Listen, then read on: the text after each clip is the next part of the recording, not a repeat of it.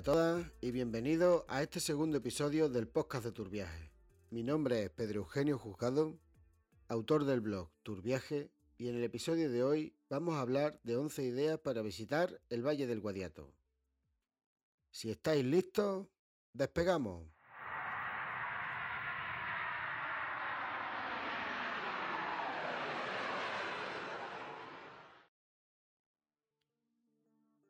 Como decía el otro día, en la presentación de este espacio que es nuestro podcast de Tour Viaje, vamos a hablar de muchas cosas diferentes y todas relacionadas con el mundo del turismo. Hoy quiero haceros algunas recomendaciones viajeras.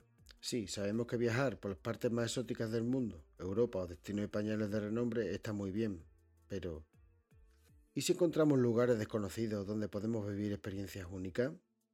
Quizá es en estos lugares donde encontramos las esencias más puras de la cultura y tradición de los sitios que visitamos. Quizás sean estos lugares los que nos muestren la verdadera naturaleza de un país, alejándonos de las grandes masificaciones turísticas, de las ciudades más cosmopolitas o representativas de un destino. Por este motivo, hoy quiero transportaros a un lugar que me es tan querido como familiar, el Valle del Guadiato, un entorno singular que refleja también el miedo a la despoblación, siendo un lugar que a principios de siglo era muy reconocido tanto por su industria, basada principalmente en la minería, como por su naturaleza. Por eso, hoy quiero daros 11 ideas para visitar el Valle del Guadiato, un lugar único en Andalucía. Como comentaba al principio de, este podcast, para mí este lugar es muy familiar, ya que me he criado aquí. De hecho, mi pueblo, La Granjuela, uno de los pueblos de los que hablaré un poco más adelante, pertenece a este valle. Por lo general, casi todos los niños y las niñas que ahora somos adultos hemos compartido y afortunadamente siguen compartiendo momentos entre los pueblos que pintan este valle de blanco, ya que gracias a la mancomunidad de municipios se crean unos lazos entre pueblos, llevando a casi todos los habitantes del Valle del Guadiato a cultivar una cultura propia, aunque con sus pequeños matices. Pero antes de continuar, quiero ubicaros un poco en el entorno y en la historia, el Valle del Guadiato toma su nombre del río Guadiato, que une a todos los pueblos de esta comarca, situada al noroeste de la provincia de Córdoba y vertebrada por su principal eje de comunicación, la Nacional 432. El Valle del Guadiato limita al norte con la comarca de La Serena, en Badajoz, y con la de Los Pedroches, otra comarca cordobesa que seguro conocéis. En el sur, Sierra Morena es quien marca el límite, aunque muchos de los pueblos de este valle se encuentran en las faldas de esta sierra. El Valle de Guadiato está formado por 11 pueblos. Todos guardan secretos y una belleza singular. Como nota histórica, deciros que la vida en el Guadiato lleva presente muchísimo tiempo. De hecho, el pueblo de Peñarroya Pueblo Nuevo, del que os hablaré un poco más adelante, se encuentran pinturas rupestres en una de las cuevas de, de su conocido Peñón de Peñarroya. Desde la época romana hasta la Edad Media, la zona del Guadiato fue bastante conocida por su actividad minera, la cual incrementó considerablemente a finales del siglo XVIII, con el descubrimiento de las minas de carbón, lo que llevó a este territorio a experimentar un gran crecimiento, un gran crecimiento demográfico y cultural, debido al asentamiento de ciudadanos franceses en la localidad de Peñarroya para la explotación de las minas. Poco a poco, y con la llegada de la guerra civil a la comarca, y la posterior posguerra, toda la actividad minera fue decayendo hasta llegar al año 2010, donde se cerró la última mina de carbón. Esto terminó con una pérdida de demografía que se ha ido acentuando hasta nuestros días, creando una comarca que literalmente se va vaciando cada año, entrando a formar parte de lo que empezamos a conocer tristemente como la España vaciada. Aunque es un poco triste, lo bueno es que el potencial para descubrir el Guadiato incrementa poco a poco con grandes iniciativas que se desarrollan en los pueblos. Y eso nos lleva hasta el podcast de hoy, a descubrir 11 ideas para visitar el Valle del Guadiato. Comenzamos nuestro viaje visitando el primer pueblo, también el más alejado de la capital, Córdoba. Se trata del pueblo de los Blasques, en donde además de visitar su rico patrimonio natural, con una ruta de senderismo conocida como la Ruta del Río Zújar, de unos 20 kilómetros, y que recomendamos hacer en otoño, invierno o primavera, ya que en verano hace mucho calor. Pero aparte de esto, en fechas navideñas se instala en la localidad un Belén artesanal, que se realiza con materiales naturales y con figuras a tamaño real, que reviven los distintos oficios y personajes más habituales de los típicos belenes. Es una idea que sin duda merece la pena visitar si estás por la comarca, en estos días navideños. Continuamos nuestro viaje hacia la localidad vecina de Valsequillo, donde vamos a recomendar de nuevo una ruta de senderismo que nos llevará a conocer la Sierra Trapera. Es una ruta de unos 5 kilómetros que se inicia en el mismo casco urbano de la localidad y que nos llevará a recorrer los vastos campos de cereales que rodean Valsequillo. Cuando nos encontremos en Sierra Trapera, debemos recordar que fue uno de los escenarios de la Guerra Civil Española, que aunque dando poco a poco en el olvido por otras batallas de más renombre, también debemos saber que aquí murieron más de 8.000 personas. Y en esta sierra aún podemos encontrar restos de la Guerra Civil. Como ya os comenté en el primer episodio, y creo que el inicio de este, La Granjuela es mi pueblo, Así que tengo una difícil misión, aunque os parezca sencilla, que es recomendar cosas del pueblo de uno mismo. Pues bien, como ya en los otros dos pueblos anteriores os he hablado del patrimonio natural tan rico existente aquí, en la Granjuela no iba a ser menos, y os recomiendo también hacer una ruta de senderismo. Esta está enclavada en el corazón de la zona de especial protección para las aves del Guadiato. Esta ruta, conocida como la Piruetanosa, tiene una extensión de unos 10 kilómetros, que nos llevará por los extensos campos de cultivo donde tiene su hogar una colonia residente de abutarda, las cuales son muy difíciles de ver, además de ser punto neurálgico en la migración de grulla en los meses invernales. Añadida a esta ruta, también podemos decir que la Granjuela se encuentra el centro de interpretación de la zona de especial protección para las aves del Guadiato, la cepa, donde podemos ver estos animales a tamaño real y aprender un poco más de forma didáctica acerca de sus costumbres y sus hábitats. Esta es una idea fabulosa para disfrutar del verde de los campos y de los animales salvajes en los meses de invierno y primavera, donde podemos ver a las abutardas realizando su cortejo. Pero además debo mencionar la importancia de la granjuela internacionalmente, ya que Robert Capa y Gerda Taro, quizás los primeros reporteros de guerra, pasaron aquí algunos meses en 1937, tomando instantáneas de la recreación de la toma de la granjuela en la guerra civil, por parte republicana. Esas instantáneas que están incluidas en la famosísima maleta mexicana, la cual estuvo perdida mucho tiempo y en la que un gran porcentaje de sus fotos pertenece a la granjuela y su entorno. Aquí podréis disfrutar de este pequeño pedazo de historia, además de contemplar algunos de los edificios que sobrevivieron a la destrucción de los bombardeos, sobre todo el de la antigua Cámara Agraria local, que es el más representativo de las fotos que os he comentado de la desaparecida maleta mexicana. Nuestro viaje nos lleva a una de las localidades más famosas de la comarca, Fuentevejuna. Tal vez este sea el pueblo más conocido de toda la comarca, y la idea que os recomiendo para visitar Fuentevejuna quizás también la conozcáis. Fuentevejuna dispone de multitud de actividades y lugares para conocer. De hecho, tiene 14 aldeas en las que se pueden asistir tanto a rutas de senderismo como a actividades gastronómicas.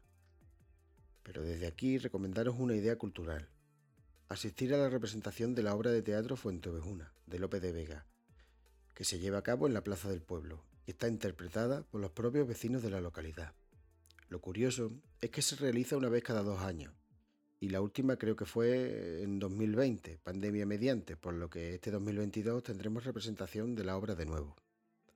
Si estás por Fuentevejuna, no dudes en visitar el palacete modernista de la Casa Cardona, te va a dejar sin palabras. Este representante del modernismo andaluz es una de las piezas más importantes que se conservan actualmente. Al principio de este podcast os hablaba de mm, las pinturas rupestres que se conservan en el Peñón de Peñarroya. Pues bien, nuestro viaje nos lleva hasta esta localidad. Peñarroya Pueblo Nuevo, pueblo minero por excelencia, aún conserva gran parte del cerco industrial que podéis visitar libremente, aunque con cuidado, ya que hay zonas bastante peligrosas. Pero la actividad que os recomiendo hacer aquí, aparte de visitar las pinturas rupestres y el cerco industrial, es visitar el Museo Geológico Minero, que se encuentra en el polígono de la Papelera, al lado de las instalaciones de la Mancomunidad de Municipios del Valle del Guadiato. Es un museo vivo, como ellos mismos lo llaman, donde podréis ver multitud de minerales y herramientas para su recolección, e incluso análisis de laboratorio. Visitar el museo con niños puede ser una gran experiencia, ya que los responsables del museo son profesores de los institutos de la localidad y pueden hacer la visita muy didáctica. También recomendaros que paseéis por el barrio francés, recuerdo de la época minera de Peñarroya y que conserva su estructura de casas antiguas, además de visitar el almacén central, cuya construcción fue realizada por Gustave Eiffel. Sí, si os suena el nombre es porque fue el mismo que construyó la torre de París que lleva su nombre. Seguimos nuestro viaje por la carretera nacional 432 y eso nos llevará hasta la localidad de Belmez. De Belmez podemos visitar multitud de lugares con interés turístico, pero si hay uno que destaca por encima de todo es su castillo, una construcción de tipo militar situada sobre una gran roca caliza, desde la que se puede ver gran parte del Valle del Guadiato. Su origen data del siglo XIII y perteneció a la Orden de Calatrava. Este castillo tuvo una gran importancia en la reconquista musulmana, pues era un paso entre las tropas castellanas que se dirigían a la lucha en Granada, e incluso en la guerra de independencia contra Francia, en la que los vecinos de la villa intentaron deshacerse de él para que nadie más lo ocupara. También en Belmez podemos visitar las instalaciones del Club Náutico, en verano, donde podemos realizar actividades alternativas en el pantano, como piragüismo y conocer un poco más el entorno del Guadiato. La importancia en la historia del Valle del Guadiato y de la comarca en general se puede ver en todas las localidades que visitamos. Pero es en esta parte central del valle, a la que nuestros pasos nos llevan, donde los primeros pobladores dejaron sus huellas con mayor intensidad. Es por ello que vamos a visitar el pueblo de Villanueva del Rey, donde podemos destacar, aparte de sus rutas de senderismo, que discurren por un hermoso paraje de la sierra y sus monumentos que generalmente son de carácter religioso, un lugar donde aquellos primeros seres humanos decidieron vivir. Se trata del yacimiento del Ermitaño, un sitio situado a unos 2 kilómetros del pueblo en dirección suroeste, en el Cerro del Ermitaño. Este yacimiento arqueológico perteneciente al Calcolítico, aproximadamente de 2500 a 2000 a.C., y donde se han recuperado materiales compuestos por lascas de siles, platos del borde engrosado, vasijas globulares, cazuelas, que constituyen el ajuar doméstico de un grupo de personas. Al oeste de la mina de Don Juan, en Puerto Cacho, se hallaron varios sepulcros megalíticos, de gran tamaño pertenecientes todos ellos también al periodo calcolítico, como ya digo, de unos 2500 años de antigüedad, antes de Cristo. Mi recomendación es, como acostumbro, visitar la zona en primavera e ir a pie, ya que se puede contemplar la sierra en todo su esplendor. Dejando atrás la localidad de Villanueva del Rey y continuando nuestro viaje por la carretera nacional 432, llegamos hasta la localidad de Espiel.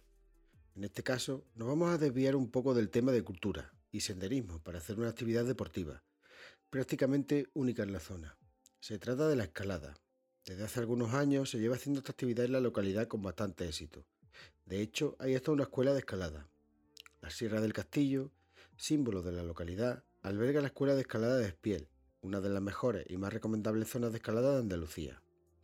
Su fácil accesibilidad, la gran cantidad de vías y la variedad de grados, la calidad de su equipamiento, su ideal orientación norte-sur y su entorno privilegiado, convierten a Espiel en uno de los destinos predilectos de los escaladores, sobre todo en los meses invernales.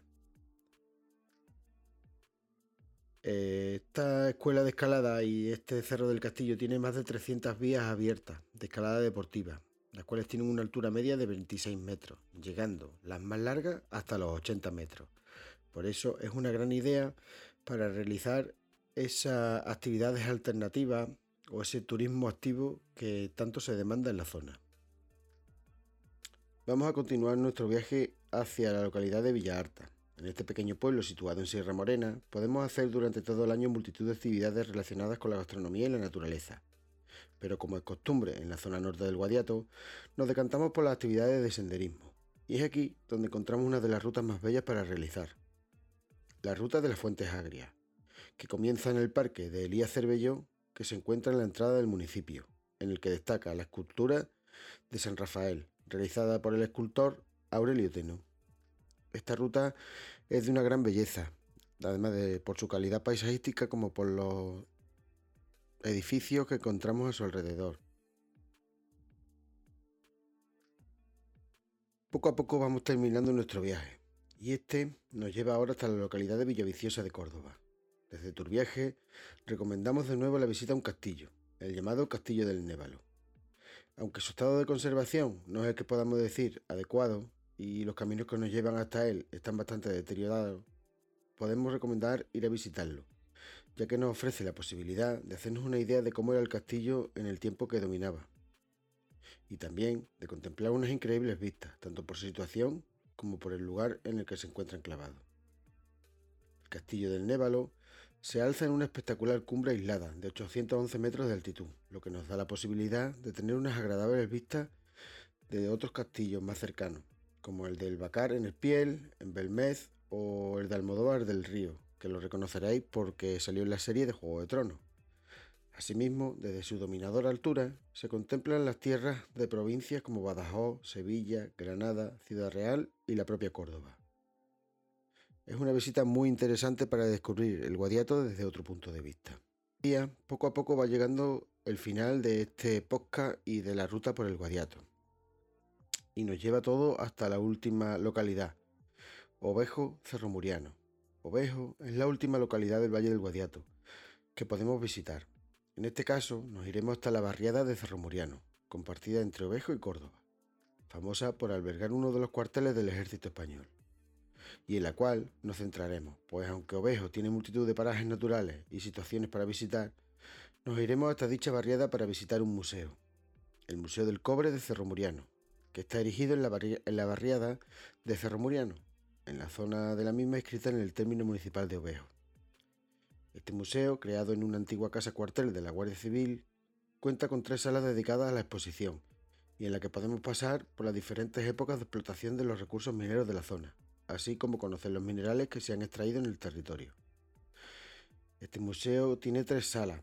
En la sala 1 pueden verse algunos de los materiales mineros de la zona, la sala 2, que está dedicada a la protohistoria de la minería en la zona, y en ellas podemos contemplar objetos usados para extraer el mineral. Por último, la sala 3, que está dedicada al mundo romano y a la explotación que estos llevaron a cabo en la zona. La mayoría de los elementos que encontramos aquí son los que han aparecido en los yacimientos del Cerro de la Coja, donde se descubrió en su vertiente sur restos de un balneario, cuyo abandono pudo producirse bajo el mandato de Tiberio. En los exteriores del museo se ubica una institución del horno romano republicano, enclavado en el yacimiento de los Pinares, Cerro Muriano, durante los trabajos llevados a cabo en la variante de la Nacional 432 a su entrada a la población.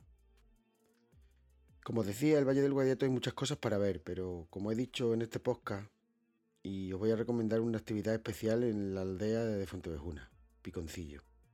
Recientemente, el Guadiato está siendo reconocido como reserva Starlight por su cielo limpio y la probabilidad de ver estrellas en la noche.